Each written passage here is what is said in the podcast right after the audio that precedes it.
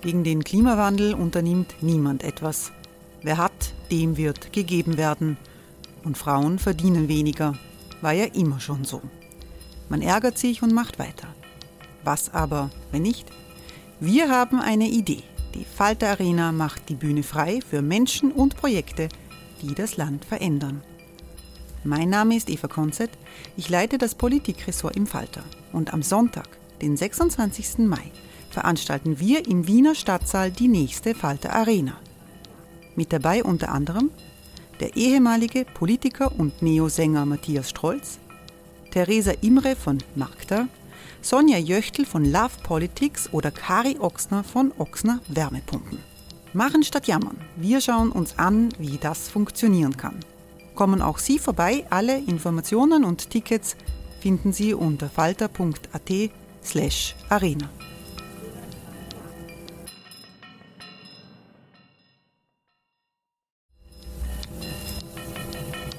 slash arena. Falter-Podcasts werden durch Werbung unterstützt. Das hilft bei der Finanzierung unseres journalistischen Angebots. Die Erderhitzung ist kein Gefühl, aber mit vielen Gefühlen verbunden. Sorgen etwa oder Angst. Eine Veranstaltung gegen diese Ohnmacht ist Tipping Time, eine Klimakonferenz der Zivilgesellschaft. Von 9.5. bis 11.5. findet Tipping Time in Kooperation von Globe Art, Solektiv und Tangente St. Pölten statt und lädt ein zu Diskurs, Diskussionen und Workshops mit namhaften Vortragenden wie Nikolai Schulz und Friederike Otto. Weitere Informationen finden Sie auf www.tangentesanktpölten.at.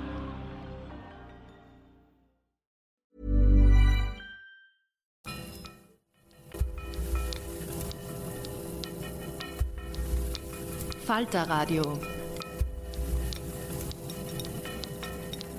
Hallo und herzlich willkommen im Falter Radio. Sie hören heute den dritten Teil der Falter Arena vom 8. Dezember 2023 zum Thema Hat uns Corona kaputt gemacht? Der Staat zwischen Beschützerrolle und invasiven Schutzmaßnahmen. Darüber diskutierten der ehemalige Gesundheitsminister Rudolf Anschober von den Grünen, der Autor und Filmemacher Kurt Langbein sowie die Vorsitzende des Deutschen Ethikrates Alena Büchs live vor Publikum. Moderiert hat Katharina Kropshofer. Teil 1 der Pfalzer Arena zu Solidarität und Versöhnung in der Pandemie und Teil 2 zu Journalismus im Ausnahmezustand können Sie ebenfalls im Falter Podcast nachhören. So, jetzt sind wir beim letzten Teil. Wir haben natürlich massiv überzogen. Deswegen werden wir alles über den Kopf werfen, was wir jetzt eigentlich davor geplant hatten und einfach ein bisschen plaudern, würde ich vorschlagen.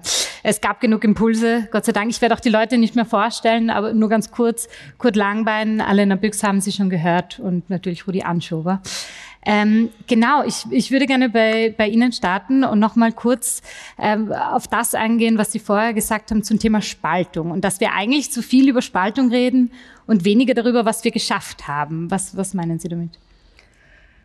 Ja, das bedauere ich tatsächlich auch. Ich finde es schon wichtig, dass man über diese Spaltungsphänomene spricht, um zu verstehen, ne, wo kommen die Polarisierungen her, was, was macht Leute wütend, ähm, wo sind Verletzungen entstanden und wie kann man dann auch wieder Wege finden, zusammenzukommen. Aber ich sage gerne und regelmäßig, ich habe in der Pandemie die gesamte Zeit immer wieder von Anfang an und durchgehend Menschen zu Höchstleistungen auflaufen sehen.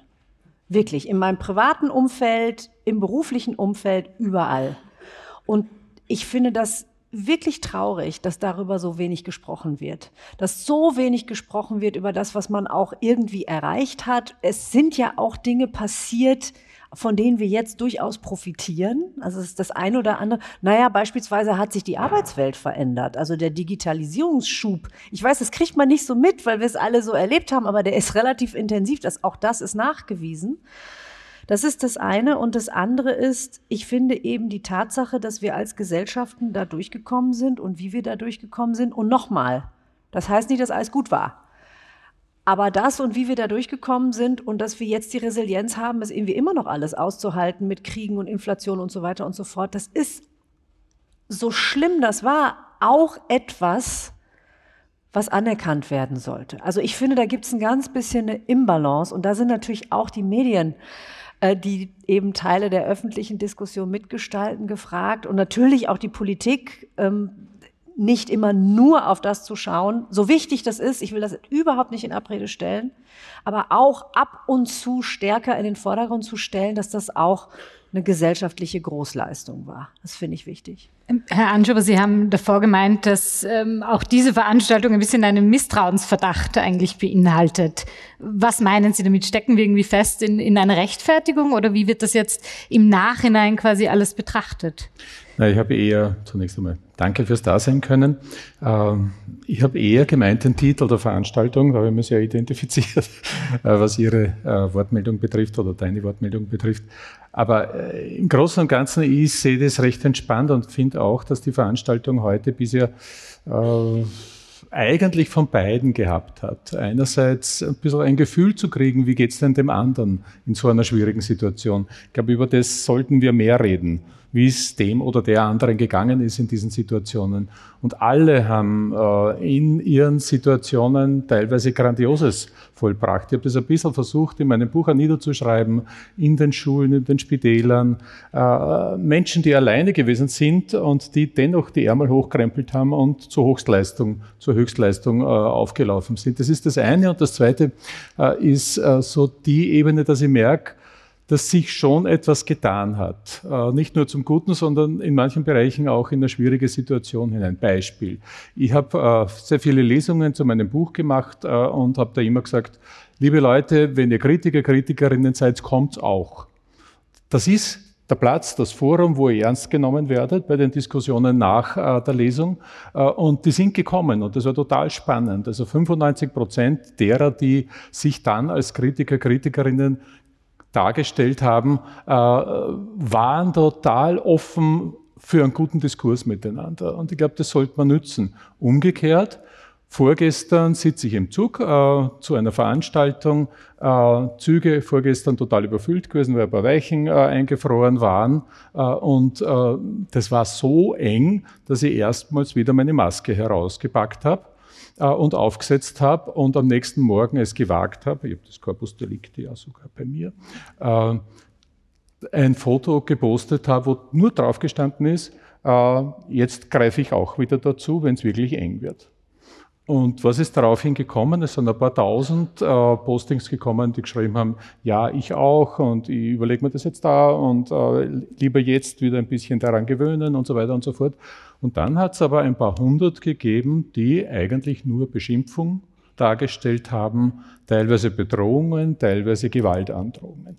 Und äh, in diesem Spannungsverhältnis, in dem wir da drinnen sind, sind, ich glaube, auf der einen Seite hat sich etwas radikalisiert, Gerade seit Niederösterreich kommt es mir so vor, gibt es eine Szene. Was meinen Sie seit Niederösterreich? Niederösterreichische Landtagswahl und das Verhandlungsergebnis mit dem Covid-Fonds und so weiter und so fort, die sich bestärkt gefühlt hat.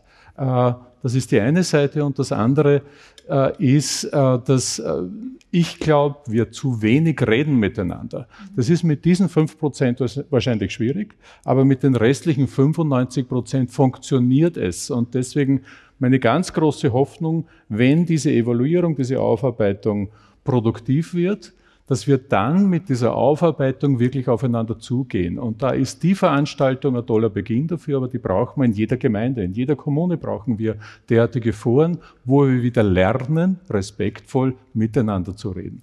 Äh, Herr Langwein, wir haben jetzt gehört, die Kritiker oder KritikerInnen, wer sind denn die und, zählen Sie sich da selbst auch dazu, zu einem gewissen Teil?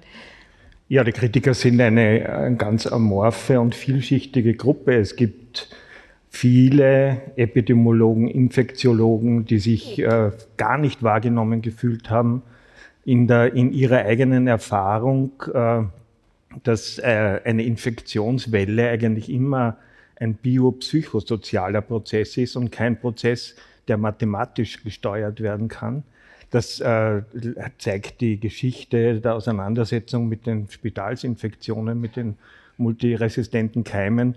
Die haben nicht aufgehört, indem man dort die Maßnahmen verschärft hat, sondern indem man, das zeigt, das ist empirisch belegt und vielfach untersucht, indem man zum Beispiel die Teams, äh, die, die verschiedenen Berufsgruppen, die dort arbeiten, zueinander gebracht hat, miteinander gebracht hat, Pausenregelungen eingeführt hat und damit Voraussetzungen geschafft haben, dass sich die Leute an ganz einfache Hygieneregeln halten. Und genauso hätte das auch äh, in diesem Fall unserer Pandemie eigentlich auch laufen können, ist es aber nicht, weil man von Beginn an davon ausgegangen ist, offenbar, dass man innerhalb kurzer Zeit mit dem Hammer und dem Tanz äh, äh, die Infektionswelle zum Stoppen bringen kann und die vielen Infektiologen und Virologen, die von Anfang an gesagt haben, das wird ein vieljähriger Prozess und kein einmaliger, offenbar nicht gehört hat. Es ist auch sehr viel und auf eine sehr schöne und angenehme Weise von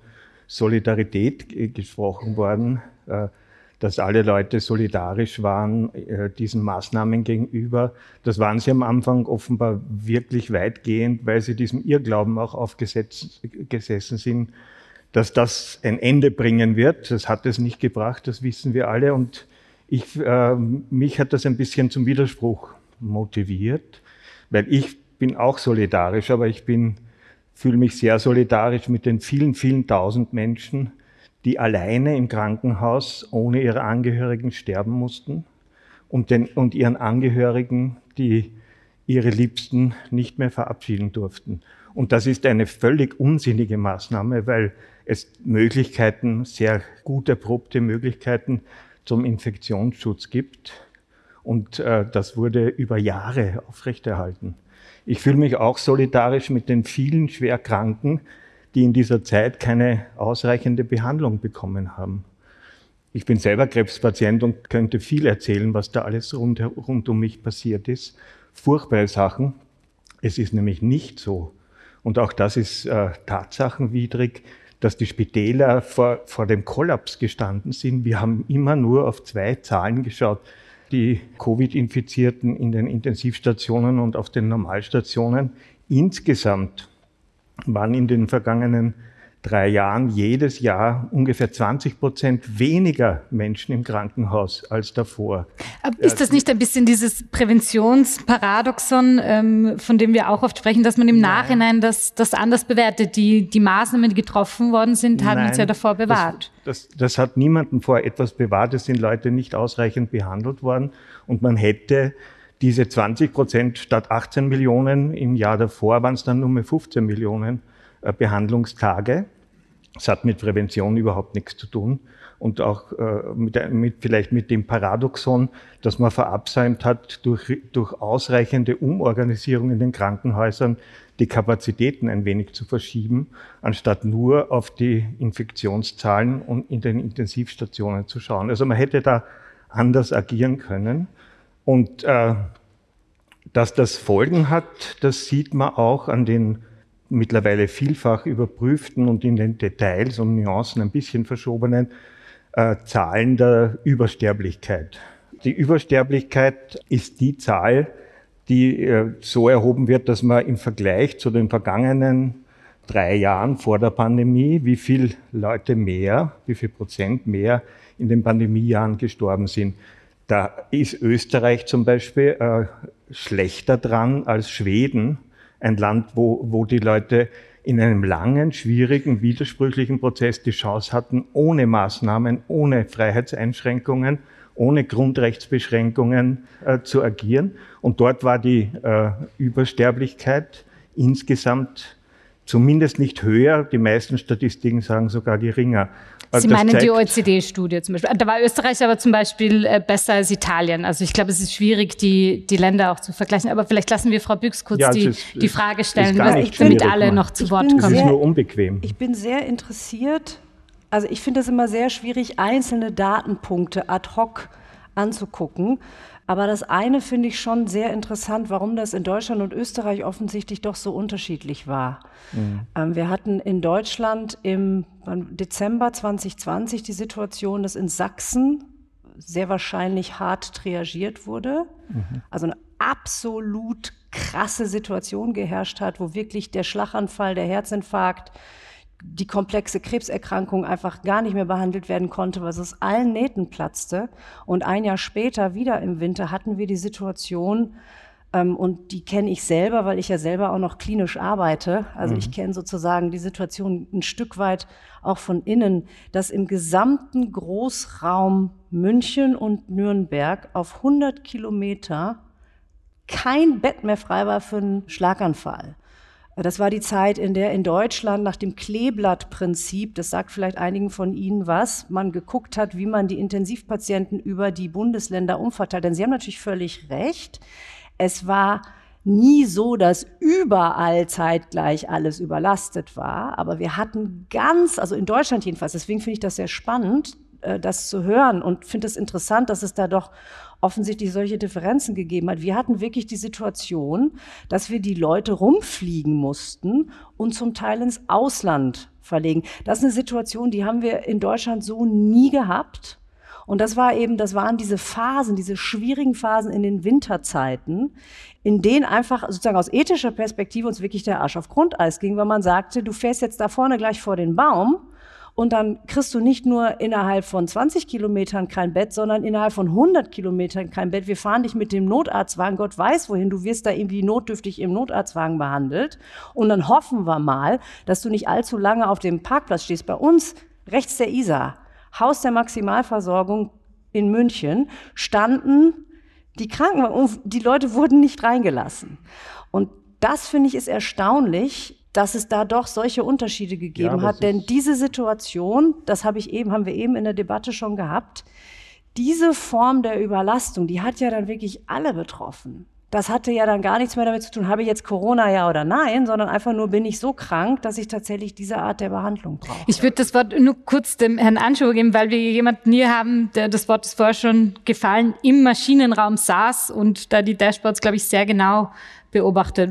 Gab es diese Überlastung? Wie haben Sie das wahrgenommen? Ich finde es ja ziemlich entbehrlich, muss ich sagen, dass wir uns jetzt im Nachhinein genau auf die Details stürzen, obwohl sie natürlich relevant sind. Aber lieber Kurt Langbein, bei aller Wertschätzung in vielen anderen Bereichen, aber war wirklich jede Woche in den Intensivstationen, habe teilweise selbst Handling gemacht, Management gemacht, äh, wie wir zwischen den einzelnen Spitälern die noch offenen Ressourcen verteilen können. Es hat auch bei uns äh, Extremsituationen gegeben mit Stunden, wo wir Triagen hatten. Ja, selbstverständlich, auch bei uns.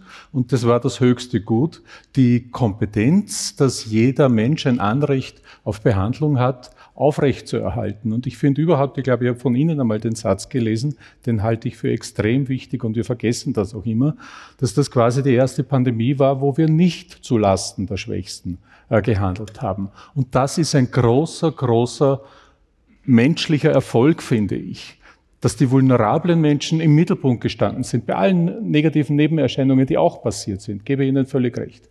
Aber die Grundidee war, jeder Mensch in diesem Land, gleichgültig ob er ein alter Mensch ist, ein junger Mensch ist, gleichgültig ob er gesund ist oder schwere Vorerkrankungen hat, hat das Recht, gesund durch diese Krise durchzukommen. Und in vielen Bereichen haben wir das zumindest am Beginn, dort, wo wir Solidarität hatten in der Gesellschaft in den ersten paar Monaten, auch ganz gut geschafft. Äh, und äh, das sollte man auch mit anerkennen aus meiner Sicht, dass das gelungen ist.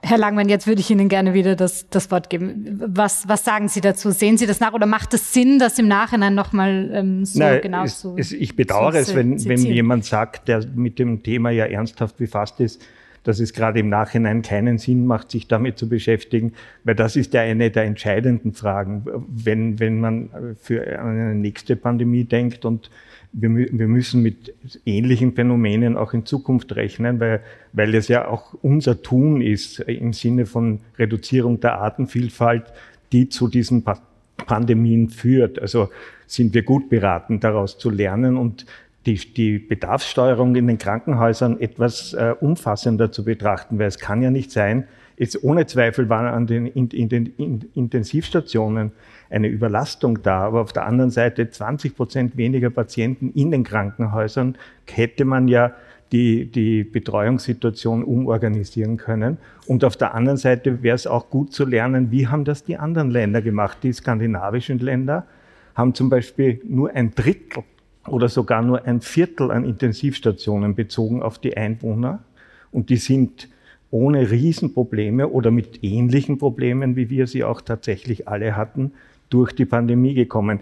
Da könnte man ja lernen, wie, wie mhm. kommen die mit einem Drittel aus ohne, ohne grobe Triage und warum brauchen wir so viel und kommen damit nicht aus. Das sind doch die, die Lernprozesse auch für die Medizin. Und insgesamt könnten wir auch daraus Lehren ziehen, wie wir mit den Grundrechten in Zukunft umgehen. Bevor wir dazu kommen, ja. darf ich Ihnen ganz kurz enthusiastisch zustimmen. Das Weil ich glaube, dass das wirklich wichtig ist.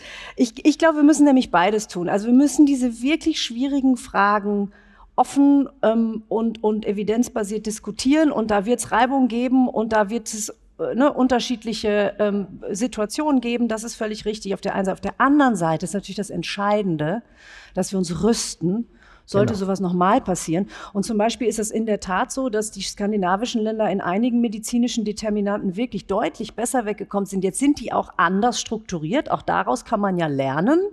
Und auf der anderen Seite gibt es auch negative Effekte. Also wir haben uns das mit der psychischen Gesundheit von Kindern, Jugendlichen und jungen Erwachsenen ja durch die Expertinnen und Experten sehr genau angeschaut. Und da gibt es was ganz Interessantes. Auch in Schweden wo zum Beispiel die weiterführenden Schulen, glaube ich, gar nicht zu waren und auch die, die Grundschulen nur ganz kurz. Also es gab ganz, ganz wenig einschränkende Maßnahmen für die junge Generation. Ist diese psychische Gesundheit, diese Abnahme mhm.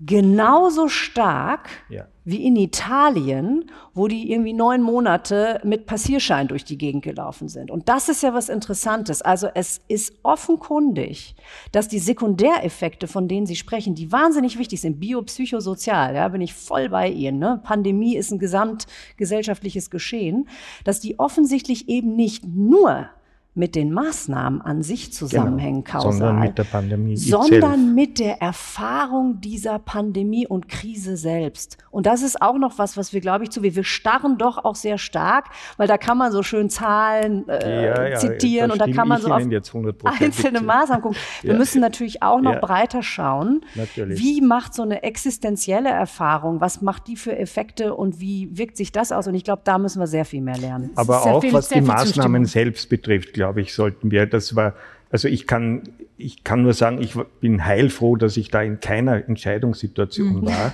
weil, weil am Anfang auch der Druck so groß war und die Schreckensbilder aus Italien, von denen wir jetzt wissen, dass sie in völlig anderen äh, Zusammenhängen entstanden sind, als sie bei uns geherrscht haben. Aber das wussten damals ja die meisten nicht, äh, dass unter denen dann die Entscheidungen zu treffen. Und das hat natürlich dann autoritäre Maßnahmen führen immer dazu, dass sie fortgesetzt werden müssen, weil sie ja das Lernen und das soziale Lernen ja unterbrechen oder verhindern oder eben das Gegenteil bewirken, nämlich dass die Leute dann ins Feuerwehrhaus feiern gehen und außerhalb der Öffentlichkeit äh, äh, quasi sich äh, freiwillig selber anstecken hat, was auch zu der absurden Situation geführt haben, dass bei uns die Inzidenzen im ländlichen Raum höher waren als in den Städten.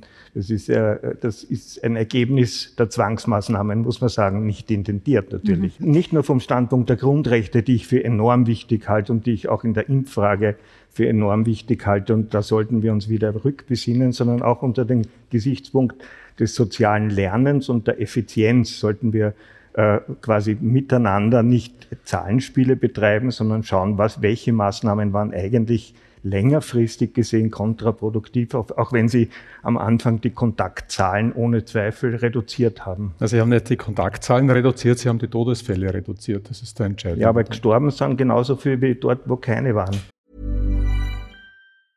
Life is full of awesome what ifs, and some not so much, like unexpected medical costs. That's why United Healthcare provides Health Protector Guard fixed indemnity insurance plans to supplement your primary plan and help manage out of pocket costs. Learn more at uh1.com.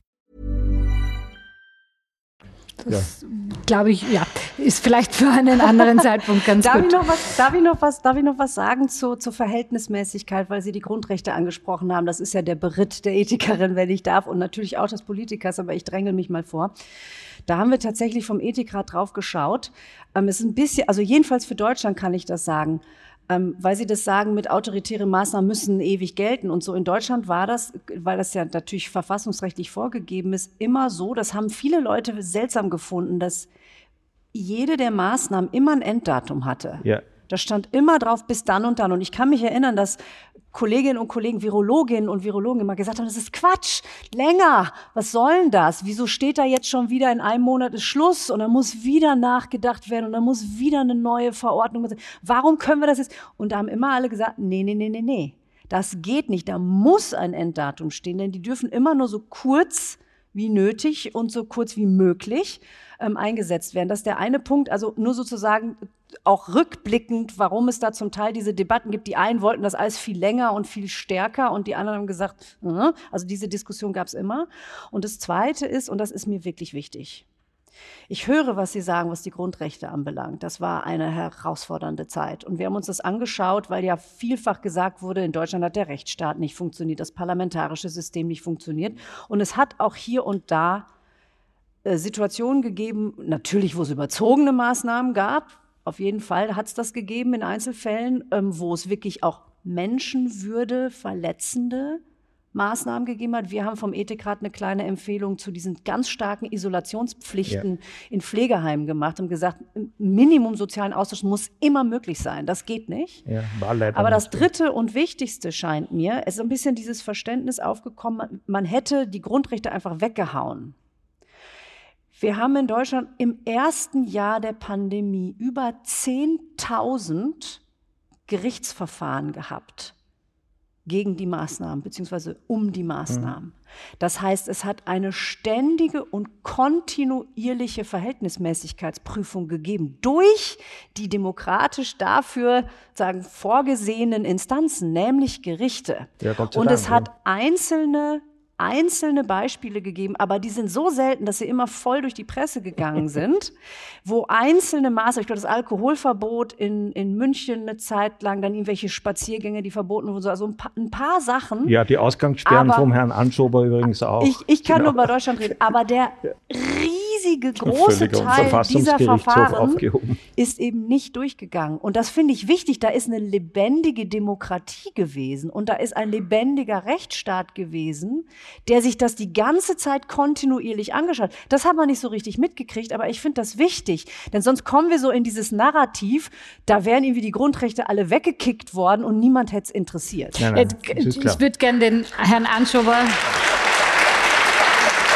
Absolut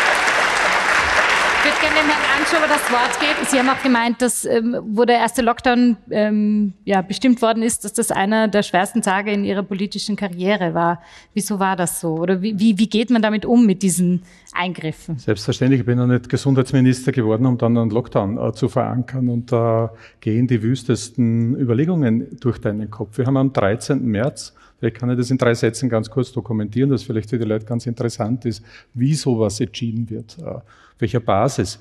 13. März haben wir Delegation von Mathematikerinnen und Mathematikern äh, in der Regierung gehabt, die uns dargestellt haben, ich war grottenschlecht in Mathematik in der Schule, muss ich zugeben, äh, was exponentielle Steigerungen sind und was die mit den Zahlen, die wir an Infektionen damals hatten, und die waren vergleichsweise zu jetzt unglaublich gering, in der Startphase, was die äh, nach zwei Wochen, nach vier Wochen, nach sechs Wochen äh, bedeuten an Zunahme und deswegen eben die Flatten the Curve-Strategie, die wir dann gegangen sind, wenn man untätig zuschaut. Und wir haben die Prognosen am Tisch gehabt, wenn du da eine Woche, zwei Wochen nicht handelst, dann wird das Dimensionen kriegen, die du nachher dann nur mehr ganz, ganz schwierig in den Griff kriegen kannst. Punkt eins war der 13. März.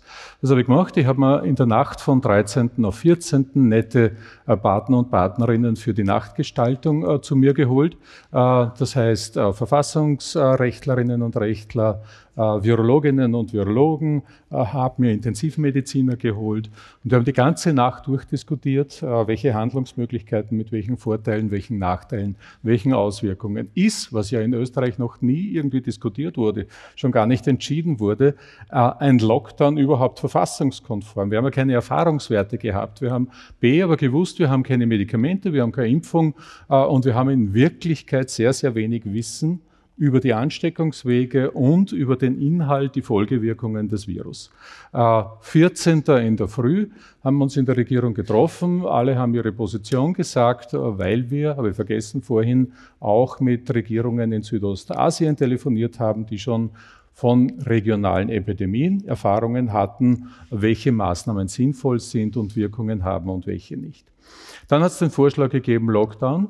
Äh, und äh, ich habe zur Bedingung äh, gemacht, und das ist von vielen anderen geteilt worden und dann auch gemeinsam einheitlich so umgesetzt worden, dass wir das nur dann machen, wenn es Einvernehmen gibt. Heißt, wir haben uns hingesetzt, haben alle Parteichefinnen und Parteichefs durchtelefoniert, alle Landeshauptleute durchtelefoniert, mit dem Bundespräsidenten gesprochen und nach eineinhalb Stunden haben wir von allen, inklusive dem Parteichef der FPÖ, die Zustimmung gehabt für diesen Lockdown. Und ich glaube, eine breitere äh, demokratische Absicherung mit einem einstimmigen Ergebnis dann im Parlament am nächsten Tag bei der Sondersitzung kannst du fast nicht mehr äh, erreichen. Und das war ja die Grundvoraussetzung dafür, dass es dieses hohe Maß an Unterstützung gab und diese hohe Solidarität in der Bevölkerung gab und dass wir durch die erste Welle deswegen vergleichsweise sehr gut durchgekommen sind. Deswegen stimme ich da jetzt zu. Äh, eine hohe demokratische Legitimierung ist die Grundvoraussetzung, dass so etwas funktionieren kann. Ich würde hier quasi einen, einen Schlussstrich ziehen, weil ich merke, auch das Publikum wird schon etwas nervös und wir müssen dann auch äh, los. Äh, ich würde nur eine kurze letzte Runde machen. Wir haben es zwar schon öfters erwähnt, aber ich würde alle drei bitten, kurz zu antworten. Was sind denn wirklich jetzt die nächsten Schritte, die wir gehen müssen? Unsere, unsere Regierung hat eine Versöhnungskommission eingesetzt. Aber was können wir alle tun, sozusagen? Ich fange bei Ihnen an. Äh, was können wir alle tun? Natürlich ist es zuallererst eine politische Frage. Ich glaube, wir brauchen eine viel, viel bessere Vorbereitung auf eine nächste Pandemie, gleichgültig wie die im Detail aussieht. Heißt, äh, Krisenstäbe müssen vorher feststehen. Es muss klar sein, wer sitzt in den Expertenkommissionen. Es muss eine Produktion äh, auf die man Zugriff hat von Schutzkleidungen geben und, und, und, und. Also die Basics in Wirklichkeit hat es nicht gegeben in der damaligen Situation. Zweitens, und das gehört in ein Pandemiegesetz hinein äh, und dort verankert, damit man große verfassungsrechtliche Legitimierungen hat für Maßnahmen, die man dann setzen muss. Das muss vorher ausdiskutiert sein und geklärt sein. Ich finde es total wichtig, dass man jetzt die Zeit genau dafür nützt. Äh, die zweite Ebene, die wir brauchen, ist äh, diese Aufarbeitungsebene. Also wenn der Zweck jetzt erfüllt wird, was ich sehr hoffe, äh, jetzt Akademie der Wissenschaften und wissenschaftlicher Evaluierungsprozess, Aufarbeitungsprozess, dann sollte das kein Papier, kein Konzept sein, äh, wo wir dann wieder die Diskussion beginnen, aber im rechtsextremen Sender auf ist gesendet worden, da gibt es noch irgendeine andere Studie und die Maske ist doch nichts, die ist kontraproduktiv etc. etc., sondern dann muss das zumindest für einen Gutteil in der Bevölkerung etwas sein, was wir mal grundsätzlich außer Streit stellen und wo wir auf dieser Basis dann miteinander reden, aufeinander zugehen, in den Dörfern, in den Gemeinden, in den Städten, den Diskurs miteinander führen und ein Verständnis finden. Denn es ist vieles richtig gemacht worden, es hat aber auch schwere Fehler gegeben. Na, selbstverständlich, bei jeder Regierung der Welt hat es die gegeben, auch in Österreich bei uns. Und die müssen wir lernen, dass wir sie nicht wiederholen. Das ist das Entscheidende. Lernen aus Fehlern, die geschehen sind. Und wenn wir das hinbringen, hätten wir einen großen Fortschritt äh, hinter uns gebracht. Derzeit bin ich ein bisschen skeptisch, dass wir das schaffen, aber hm, äh, wer weiß, vielleicht bringen wir das in den nächsten Monaten äh, dorthin, wo wir es brauchen, damit wir in einer besseren Situation dastehen als vor äh, dieser Pandemie. Frau Büchs, haben Sie optimistischere Worte auch?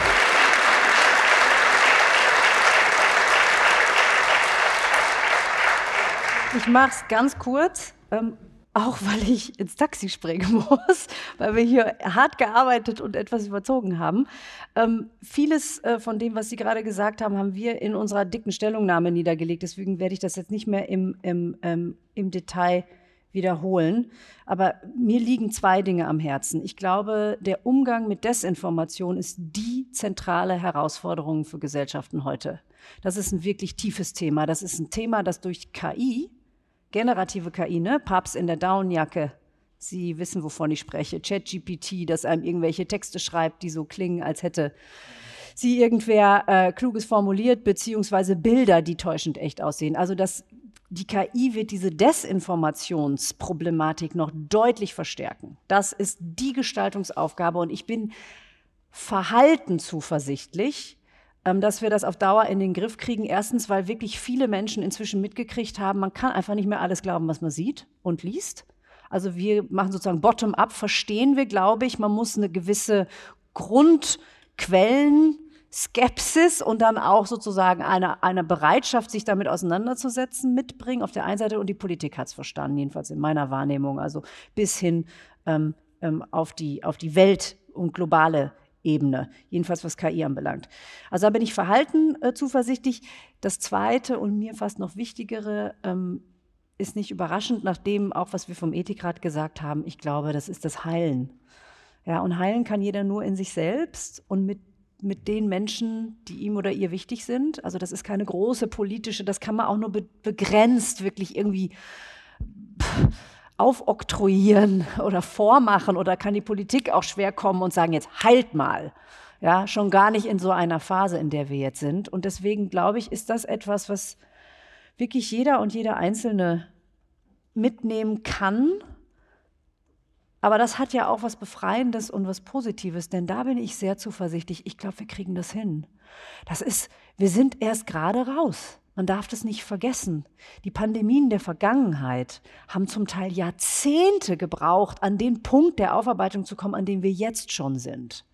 Wir sind echt ganz gut unterwegs. Und das ist jetzt ein schmerzhafter Prozess. Ja, wir sitzen alle nicht gern auf solchen Podien, wo wir irgendwie denken, so Gott, oh Gott, jetzt kloppen wir uns gleich wieder über irgendwie Maßnahme X, Maßnahme Y. Da müssen wir jetzt durch. Das ist wichtig. Aber dann müssen wir heilen. Und das ist was, das müssen wir alle gemeinsam. Alle eingeladen. Genau.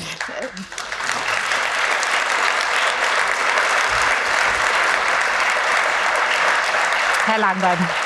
Wie, wie, wie, wie würden Sie vorschlagen, sollen wir heilen? Viel ist jetzt eh nicht mehr zu sagen zu den heilsamen Schlussworten, die natürlich alle im Kern und auch in den Detailaussagen aus meiner Sicht auch richtig sind. Ich glaube aber, vielleicht doch noch einmal äh, darauf hinweisen zu müssen, dass wir auch uns vorbehaltlos mit den Zahlen und den Fakten auseinandersetzen, weil da einfach viele schiefe Bilder entstanden sind äh, und mit den Erfahrungen anderer Länder. Es gibt äh, in, in, vielen anderen Bereichen in Ostasien auch ganz andere Strategien, noch mit Pandemien umzugehen, die dann auch ohne Maßnahmen, ohne Freiheitseinschränkungen auskommen. Und es gibt eben im Medizinbetrieb sicher einen ganz großen Lern, äh, Lernbedarf, wie man mit solchen Herausforderungen umgeht und Belastungssteuerungen macht, weil es ist undenkbar, dass äh, dass die mit einem Drittel der Kapazität äh, genauso durchkommen wie wir.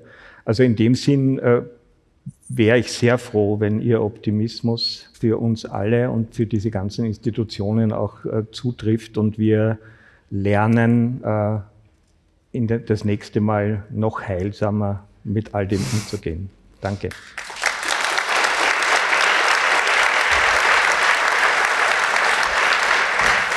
Vielen Dank an die Podiumsgäste und auch an Sie fürs aufmerksame, lange Zuhören. Ähm, und ich verabschiede mich und uns hiermit. Vielen Dank. Dankeschön. Danke. Sie hörten den dritten Teil der Falter Arena, dem journalistischen Live-Event des Falter vom 8. Dezember 2023 zum Thema Hat uns Corona kaputt gemacht? Teil 1, die Medizinethikerin Alena Büchs über Solidarität und Versöhnung nach der Pandemie und Teil 2 zu Journalismus im Ausnahmezustand können Sie bereits jetzt im Falter Radio nachhören. Um keine Folge des Falter Radio zu verpassen, können Sie uns in der Podcast-App Ihrer Wahl abonnieren. Weitere Informationen zur Falter Arena finden Sie unter www.falter.at/arena. Sie hörten das Falterradio, den Podcast mit Raimund Löw.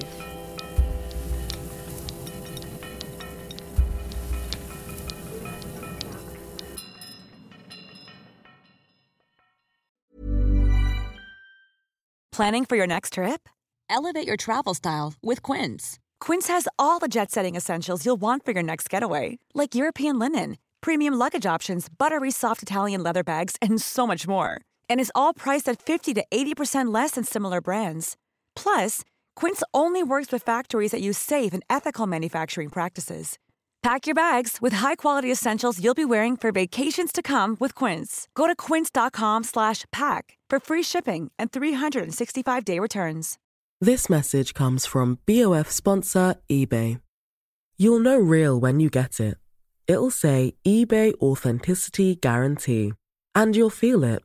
Maybe it's a head turning handbag, A watch that says it all, jewelry that makes you look like the gem, or sneakers and streetwear so fresh every step feels fly. eBay gets it. So look for the blue check mark next to that thing you love and be confident that every inch, stitch, sole, and logo is checked by experts. With eBay Authenticity Guarantee, you can trust that feeling of real is always in reach. Ensure your next purchase is the real deal. Visit eBay.com for terms.